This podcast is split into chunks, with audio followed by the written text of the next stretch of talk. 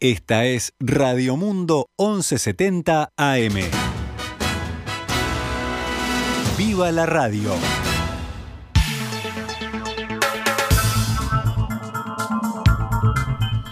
Muy buenas, buenas. Sean bienvenidos a una nueva edición de Noticias al Mediodía en este miércoles 23 de febrero del año 2022 cuando actualizamos toda la información. El Ministerio de Salud Pública acaba de anunciar la apertura de la agenda para las personas que desean recibir eh, la nueva dosis, la dosis de refuerzo de la vacuna contra el COVID-19. Vamos a estar explicando ahora los detalles será para la tercera dosis destinada a los menores de 12 años a 17 años con comorbilidades y la cuarta o quinta dosis, según los casos, para los mayores de 50 años que presenten también comorbilidades.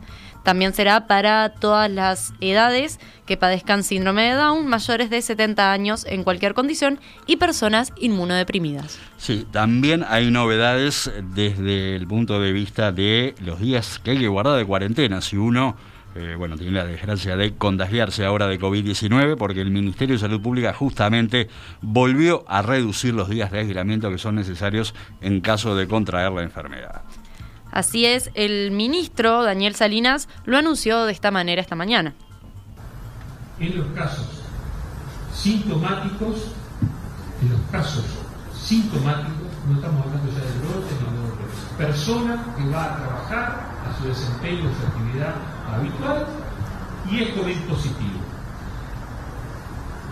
Según el estado vacunal, se bajan todos los periodos de convalescencia y aislamiento. En el caso de tres dosis o niños con dos dosis, se baja de 7 a 5 días desde la fecha de inicio. En adultos con dos dosis y menos de 180 días, o el mismo caso en adolescentes con dos dosis y más de 180 días, se baja de 10 a 7 días. Los casos asintomáticos de cualquier estado vacunal tendrán la misma cantidad de días de encierro que los casos antes mencionados y los sintomáticos no vacunados también tendrán 10 días en vez de 14 en cuarentena.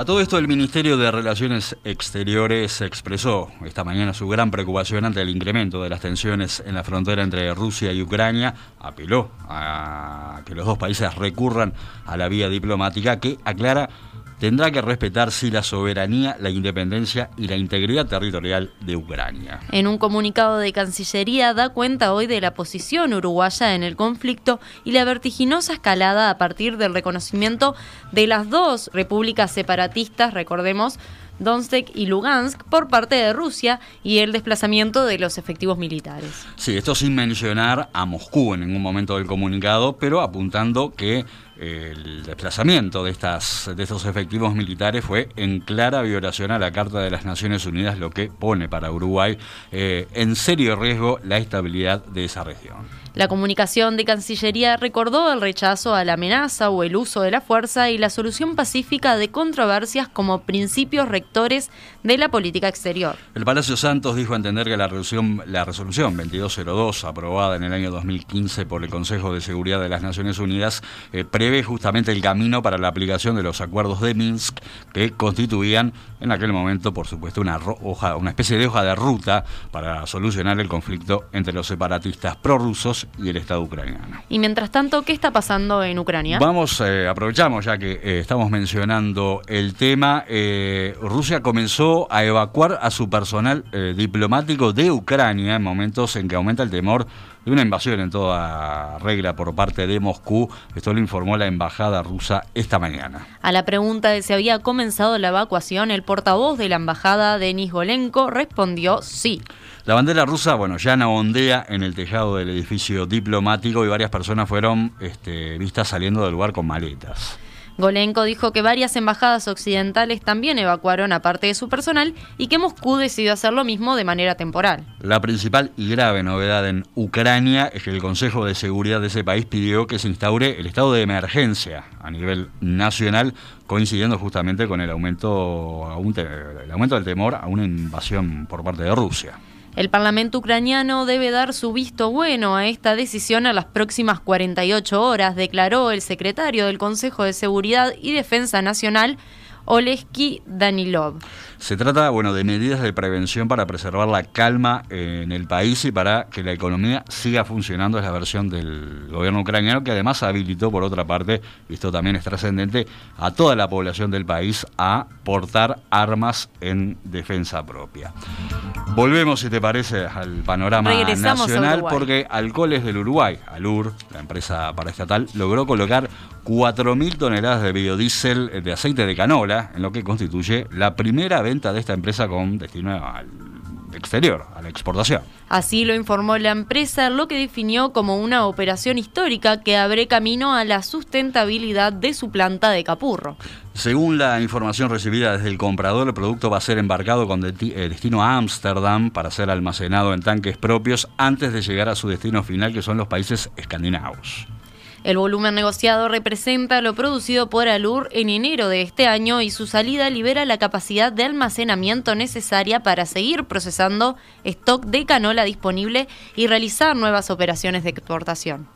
A partir de la ley, recordemos que derogó a través de la rendición de cuentas la obligación de mezclar biodiesel, está vigente desde el pasado primero de enero, se resolvió postergar de manera coordinada la operación de mezcla para así cuidar los costos de los procesos y a la vez permitir la concreción de esta primera operación. Y seguimos con más noticias del panorama nacional porque la Asociación de Empleados Bancarios del Uruguay, AEBU, anunció nuevas medidas como parte de sus reclamos sindicales para este viernes, a la vez que ratificó la denominada Marcha de la Resistencia programada para el viernes. Va a haber, va a haber este, igual hay que adelantarse ya para los que estén en la zona porque va a haber muchas complicaciones. Se dice que el intendente de Maldonado, Enrique Antía, va a diseñar o tratar de aplicar un operativo para prohibir la entrada de los manifestantes a Punta del Este, algo que parece bastante difícil teniendo en cuenta que cada uno va a ir con su auto y va a ser muy complejo este, cumplir con las intenciones del jefe departamental. Vamos al cronograma, cómo va a ser el paro. El viernes aquí en Montevideo, en Canelones, va a comenzar a las tres y media de la tarde. A esa hora el personal de la banca pública se va a retirar de los lugares de trabajo porque la atención, van a dejar de atender eh, tanto a quienes lleguen luego de esa hora como a quienes estén en ese momento dentro del local. Las buzoneras van a estar sin atención desde las 2 de la tarde. En tanto en Rocha y Las Vallejas las medidas serán similares, pero la atención al público cortará desde las 16 horas y las buzoneras desde las 14 y 30. Si en Maldonado también va a haber paro el viernes, la atención al público se corta desde las 5 de la tarde y las buzoneras desde las 3 y media. Se mantiene en todos sus términos el corte de horas extras, excepto para pagos de sueldos y jubilaciones, así como la logística que se necesita. Mm. Lo comentábamos más temprano, falleció esta madrugada a los 78 años el ex dirigente del Movimiento de Liberación Nacional Tupamaros, eh, Jorge Zabalza, luego de haber permanecido internado durante un mes. Esta noticia fue confirmada por su esposa, Verónica Engler. Sí, afectado, recordemos, por largo tiempo por un cáncer de esófago del que había sido operado ya hace varios años, eh, incluso había viajado a intervenirse quirúrgicamente en Brasil. Eh, Zabalza estaba ingresado en el hospital de clínicas, en una sala de cuidados intermedios, a raíz de un cuadro de insuficiencia renal derivado justamente de la enfermedad eh, que venía padeciendo. Recordemos, Zavala fue uno de los principales dirigentes del Movimiento de Liberación Nacional Tupamaro, siendo uno de los 111 fugados del penal de Punta Carretas. Permaneció en prisión durante toda la dictadura cívico-militar, luego fue edil de Montevideo por el Frente Amplio, aunque con los años terminó por romper con la mm. coalición de izquierda. Sí, eh, fue considerado uno de los rehenes eh, de la dictadura. Uno de los rehenes tupamaros eh, en manos de la, de la, dictadura, se apartó del Frente Amplio luego de muchas desavenencias en el año 2000, 2000 y pasó a ser bueno muy crítico después de la gestión eh, de los tres gobiernos del Frente Amplio, en especial de la de su ex compañero eh, José Mujica.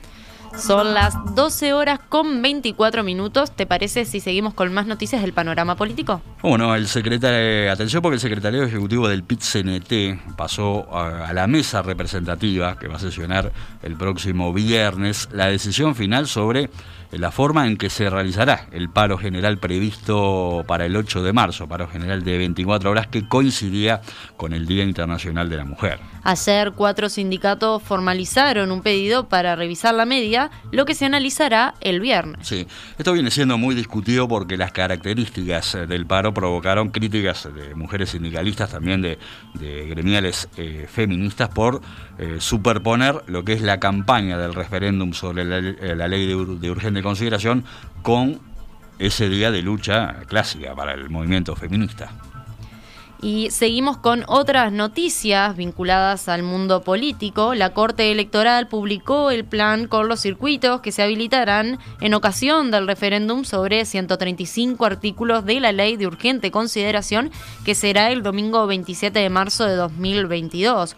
Los planes circuitales se pueden descargar, aunque hasta ayer todavía no estaba habilitado el buscador del patrón para confirmar la habilitación para votar. La Dirección Nacional de Educación Secundaria resolvió instruir un sumario con separación del cargo al profesor de historia Marcel Slamovitz y contra el ex consejero de secundaria Javier Landoni por la justificación irregular de horas sindicales por parte de varios dirigentes integrantes de la Federación Nacional de Profesores de Enseñanza Secundaria, la FENAPES. Además, FENAPES informó que seis docentes del Liceo número 1 de San José fueron sancionados con seis meses de separación del cargo y retención de haberes por divulgar fotos de ellos en la institución haciendo campaña en 2019 del ex ministro Jorge Larrañaga Vivir sin miedo que promovía, ¿no? Junto con las elecciones nacionales. Sí, que finalmente eh, no terminó por lograr los, eh, los votos necesarios al eh, someterse a consulta popular en paralelo a las elecciones de 2019. De esos 14 docentes involucrados en la, investigación realizada por secundaria, 8 no han sido encontrados responsables de haber cometido irregularidades tras el el cierre del proceso sumarial. la separación del cargo y retención de sueldo que acaba de imponer secundaria a, a los otros seis docentes fue informada por el presidente de FENAPES, José Olivera, en conferencia de prensa. Y mientras tanto, les contamos que siguen las repercusiones por el fallecimiento del exministro Eduardo Bonomi. La presidenta de la República en funciones, Beatriz Argimón, respondió ayer a las críticas que recibió desde el Frente Amplio por no haber asistido al velatorio del exministro. Eh, que falleció el domingo por un paro mm. cardíaco. Argimón dijo en rueda de prensa en las últimas horas que se encontraba en el interior cuando se enteró, cuando sucedió, se comunicó la, la muerte de Bonomi y que lo que tuvo que hacer lo hizo con la premura que se necesita. Recordemos, Argimón estaba ejerciendo la presidencia de la República, eh, decretó este, como corresponde o como es norma eh, honores de Estado al ministro y que el sepelio, eh, los gastos del sepelio corrieran eh, por cuenta del Tesoro Nacional, pero desde el Frente Amplio y sobre todo desde el Movimiento de Participación Popular se habló del silencio de la plana mayor del gobierno, ya que a no ser la vicepresidenta en ejercicio de Graciela Bianchi, nadie del eh, gobierno, ningún ministro se hizo presente en las honras eh, fúnebres de Bonomi. Según dijo Argimón, bueno, estuve en contacto con representantes del Frente Amplio, con la familia del ex ministro, dispuse los honores que corresponde, el compromiso con despedir a un actor público se cumplió, recalcó la vicepresidenta y presidenta actual en funciones. El ministro del Interior, Luis Alberto Heber, también había sido criticado por su ausencia en el velatorio de Bonomi y ayer también respondió en rueda de prensa y explicó, estuvimos representados por dos senadores, hice declaraciones públicas y reitero el pésame a la fuerza política. No sé qué más se pretende. Eh, Heber comentó también que en muchas oportunidades cuando las actuales autoridades de la cartera tuvieron que despedir a policías, a compañeros, como le, le llamó, también a compañeros políticos, me hubiera gustado, dijo Heber, que hubiera mucha más gente presente. Según el ministro del Interior, todo esto se trata de pequeñas discusiones y siendo las 12 horas con 29 minutos, cerramos con otras noticias. Pericias fiscales determinaron que fue homicidio la muerte del dueño de una ferretería de Ciudad del Plata ocurrida el pasado viernes. El hombre de 54 años fue encontrado sin vida en una cama que tenía en el comercio por su hijo menor de edad cuando éste llegó a atender el comercio. Sí, el cuerpo tenía una herida profunda en la zona de la cabeza. La policía no maneja en principio la hipótesis de robo.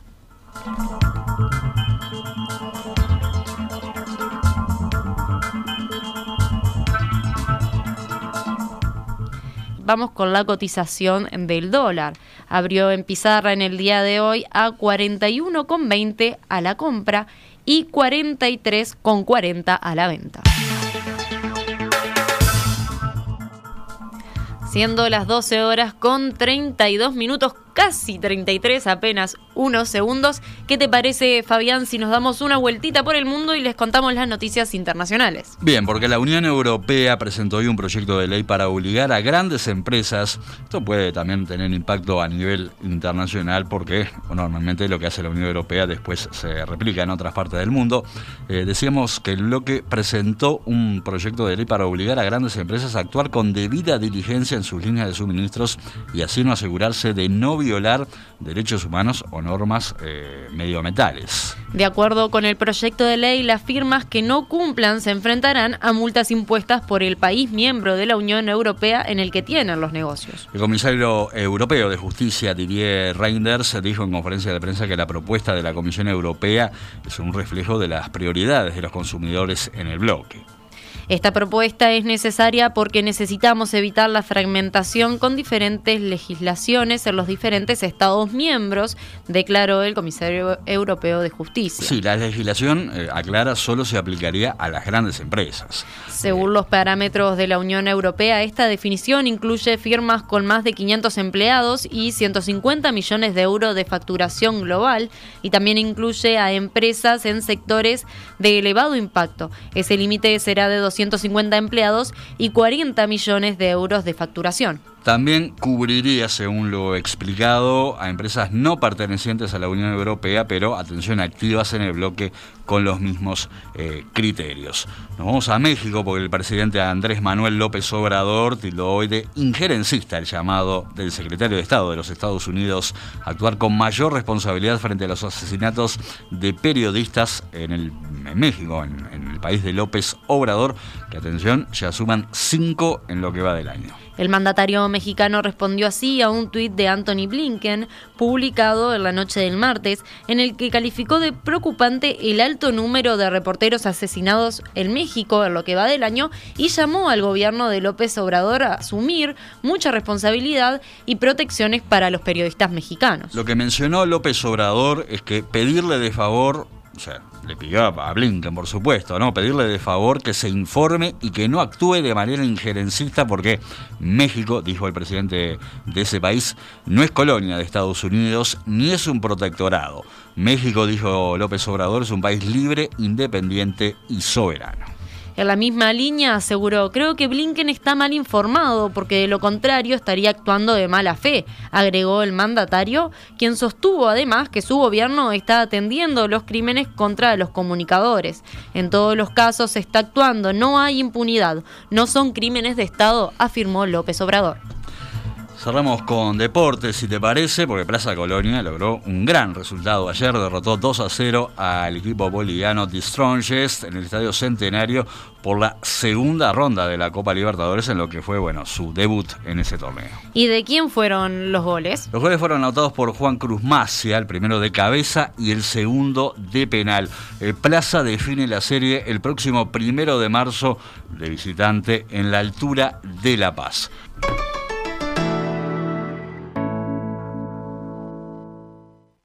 Esta es Radio Mundo, 1170 AM.